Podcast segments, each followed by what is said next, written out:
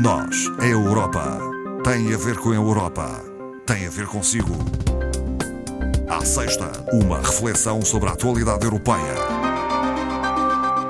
Marco Teles, do Centro de Informação Europe Direct Madeira. Boa tarde. Boa tarde, Marta. Marco Teles, vamos começar por uma referência uh, àquele tema que tem sido presente uh, em todas as notícias, que é o tema do uh, ambiente e do combate às alterações climáticas. estiveram na ordem do dia, até porque esteve a realizar-se a Cimeira do Clima. Exato, é, são, são dois temas que efetivamente, na, eu diria que nas últimas semanas, ganharam bastante destaque, a questão uhum. do ambiente, do combate às alterações climáticas e, e, relacionado com uma série de, de razões. Uh, desde logo, como a Marta referia bem, a realização da COP25 uh, em Madrid, portanto, Mas não onde, só.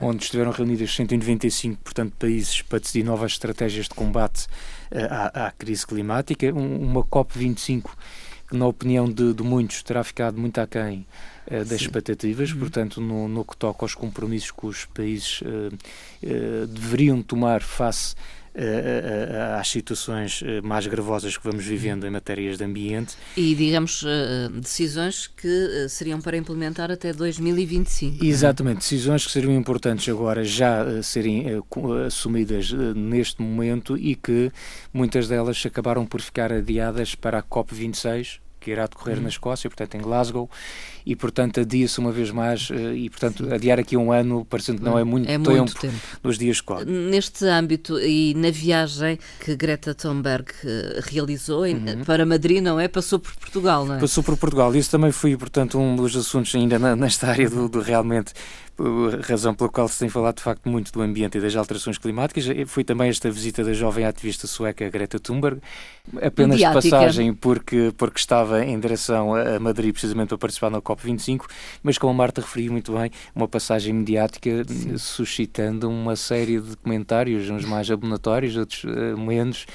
Uh, Por que será esta jovem tão polémica? Enfim, as posições que toma. Eu, eu, acho, eu acho que nós adultos não estamos habituados a, a, a ver frontalidade. Eh, pessoas tão jovens a, a, falar e da forma frontal como ela fala. Mas daí até confesso que tenho acompanhado depois uhum. na altura, nessa semana, acompanhei pelas redes sociais que se iam, e os memes, inclusivamente, que iam uhum. aparecendo relacionados com a visita da, da Greta Thunberg. E, e acho também houve algum exagero, continuamos a falar de certa forma de uma criança de 16 anos. Sim.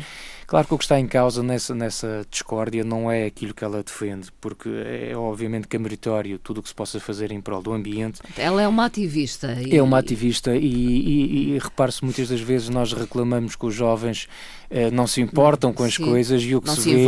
É, é, é, que se vê cada vez de facto mais jovens eh, tendo a, a, a, Greta Thunberg um bocadinho como referência, jovens envolvidos nesta, nesta luta e nesta defesa uh, do nosso planeta. E, portanto, esse aspecto obviamente que é positivo. Claro que o que está por trás e que parece que gera alguma contestação é eventualmente uh, a forma, uh,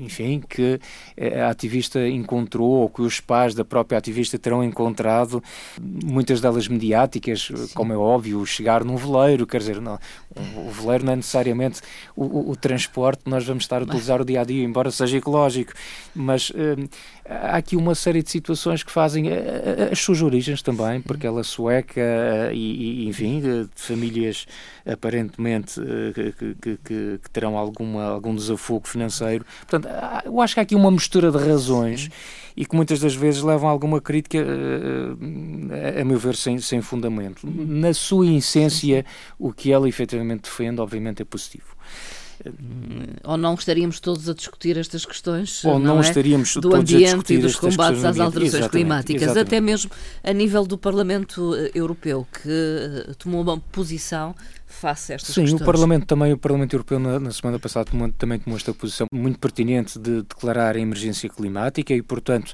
de certa forma pressionar a própria Comissão Europeia a, a querer ir um pouco mais longe, embora esta nova Comissão, eh, desde logo eh, no programa de Ursula von der Leyen estava assumido essa, essa, este compromisso para com as questões do, do ambiente, mas a ideia passou de, eh, de ser agora, portanto, de haver uma redução até 2030 em 55% das emissões dos uh, gases com efeito estufa. Portanto, inicialmente esta redução estava prevista nos 40% e agora o Parlamento uh, veio dizer que é preciso ir mais longe. Portanto, isto vem, vem bater certo com um relatório que é apresentado pela Agência Europeia do Ambiente que vem efetivamente dizer que uh, nós estamos muito longe uh, de se conseguir alcançar as metas que queríamos para 2030. E, portanto, o, o que este relatório com os peritos vem dizer é que nos próximos 10 anos ou atuamos de uma forma mais incisiva e, portanto, eh, somos muito mais rápidos nos compromissos que vamos efetivamente tomar, ou então nós não vamos alcançar vamos essas metas de 2030, vamos ficar para trás e, portanto,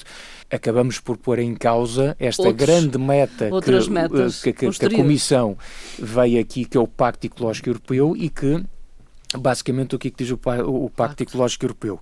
É, no fundo, um, um, grande compromisso por parte da Comissão Europeia, que é de uh, tornar a Europa o primeiro continente a atingir a neutralidade carbónica uh, em 2050. Portanto, isto não se consegue de um dia para o outro. São metas ambiciosas. São metas ambiciosas de longo prazo, mas uh, extremamente positivas. Aliás, Ursula von der Leyen veio mesmo dizer que o, o, atual modelo de crescimento que nós temos baseado nos combustíveis fósseis está completamente ultrapassado e, portanto, este Pacto Ecológico Europeu, ou Green Deal, como se fala nos, nos meios de comunicação social, é basicamente uma nova estratégia de crescimento para toda a Europa, para, em particular, obviamente, aqui para a União Europeia, uma forma de também criar emprego, de estimular a inovação e, no fundo, tentar conciliar a economia e o nosso modo de vida com o planeta e com esta ideia de nós salvarmos um planeta, como ela disse e bem, um planeta que não é nosso, nós estamos cá Sim. todos, as gerações, nós estamos cá sempre de passagem, somos responsáveis por esse período em que cá estamos, uh, mas temos de deixar o planeta para as próximas gerações. Isto uh, vai um pouco ao encontro daquilo que as pessoas anseiam também e que é revelado, por exemplo, por eurobarómetros.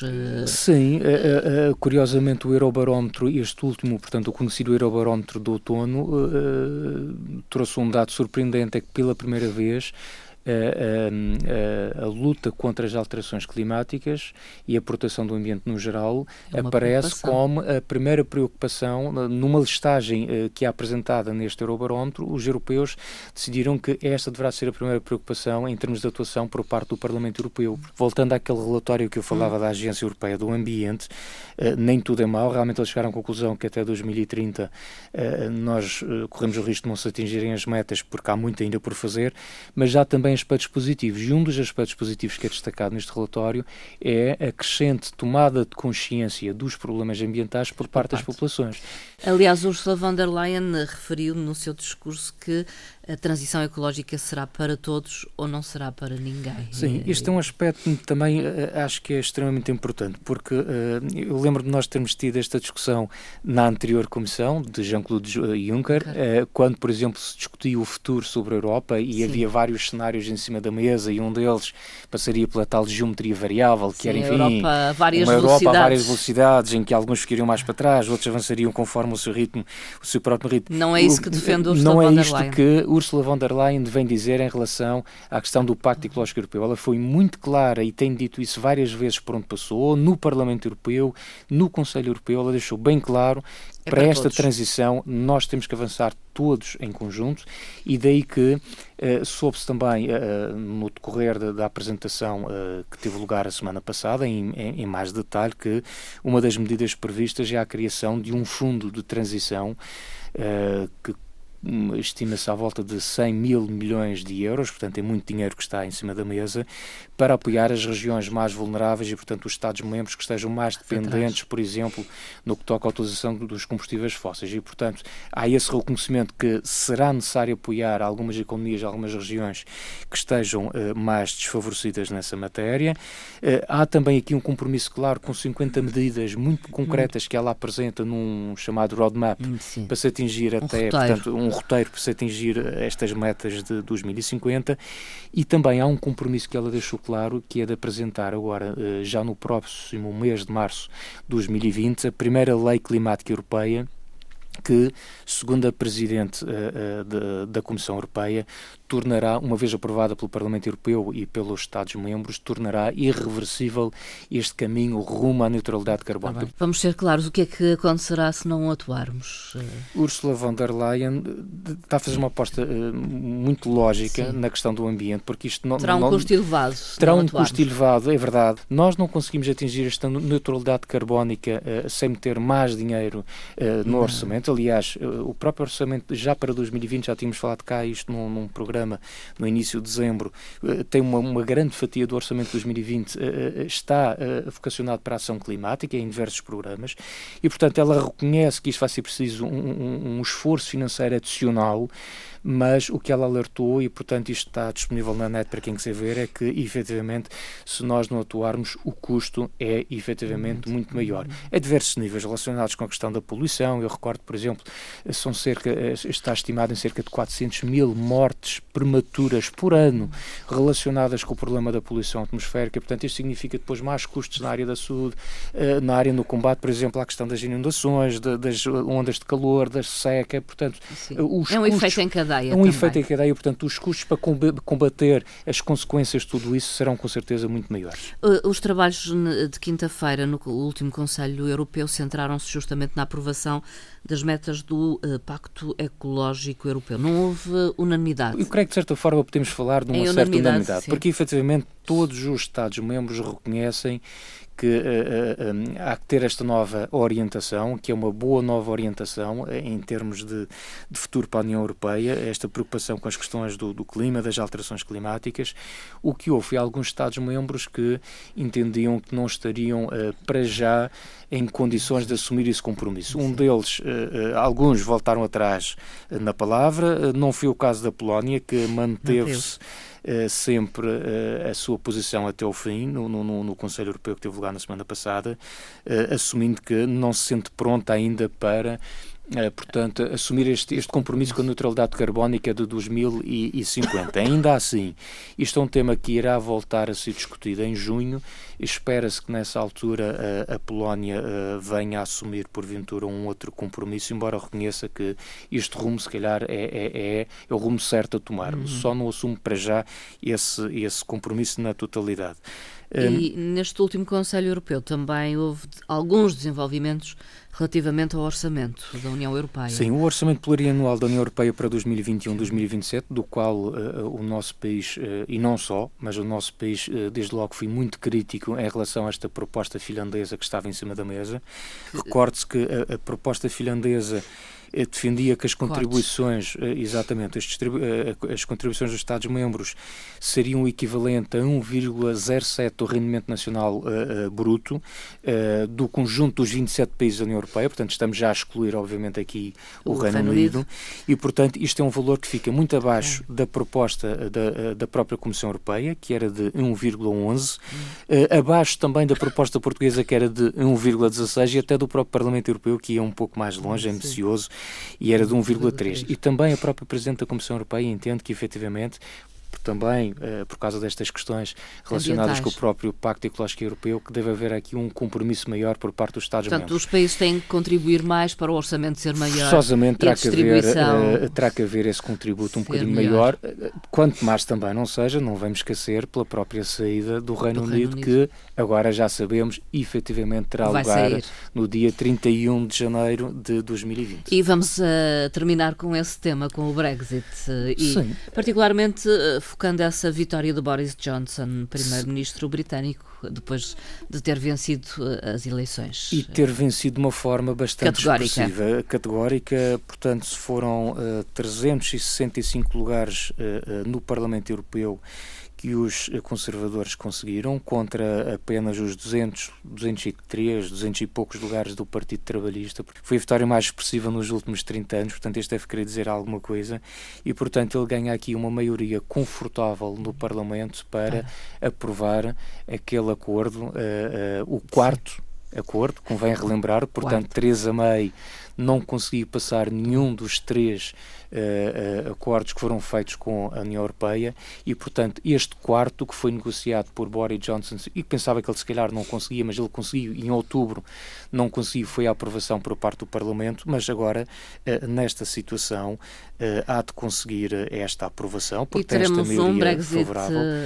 teremos ordenado um Brexit, e não um caótico, caso, como muitos temiam. Sim, teríamos neste caso um, um Brexit ordenado com base neste acordo eh, portanto, já eh, na data de 31 de janeiro de 2020, há apenas aqui um, um algo que, que, que, um pequeno pormenor, assim tão pequeno quanto isso, e de certa forma preocupante, que é o período de transição. Porque repare, eh, o Reino Unido sai no dia 31 de janeiro, mas tem que haver aqui um período de transição. As regras não mudam logo para o dia 1 de fevereiro, Sim, portanto há é aqui imediato. uma fase de adaptação, não é imediato.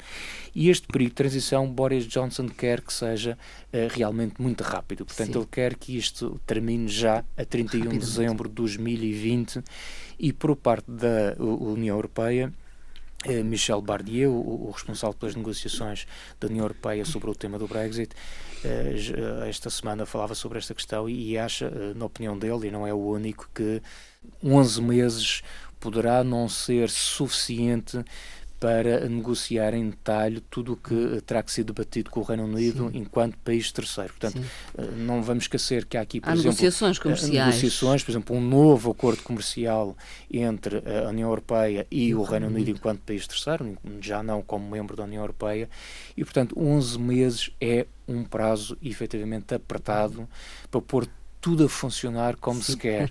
Uh, mas é o que está vamos. em cima da mesa que, em princípio, irá funcionar. E que vamos acompanhar. E Marco Teles, obrigada. E, Obrigado. E, eu, e, e, votos de um bom Natal. Aproveito um para desejar novo, também é? à Marta um, um Feliz Natal, um ótimo ano novo e, em particular, também aos ouvintes da Antena, da Antena 1 e de forma muito particular aos ouvintes do, do Nós Europa, Europa, Que, que vão uh, teimosamente acompanhando as nossas conversas à sexta-feira sobre os temas europeus e desejar que realmente em 2020 estejam uh, novamente uh, atentos. Cá, atentos ao que se vai passando numa Europa que não é dos outros, é, é, nossa, é, é, é nossa, também e que é importante nós sabermos o que, que, se vai passando nesta, nesta nossa Europa. E participem, participem, enviem questões para o mail do programa nós. Até, Até à próxima. próxima. Obrigado.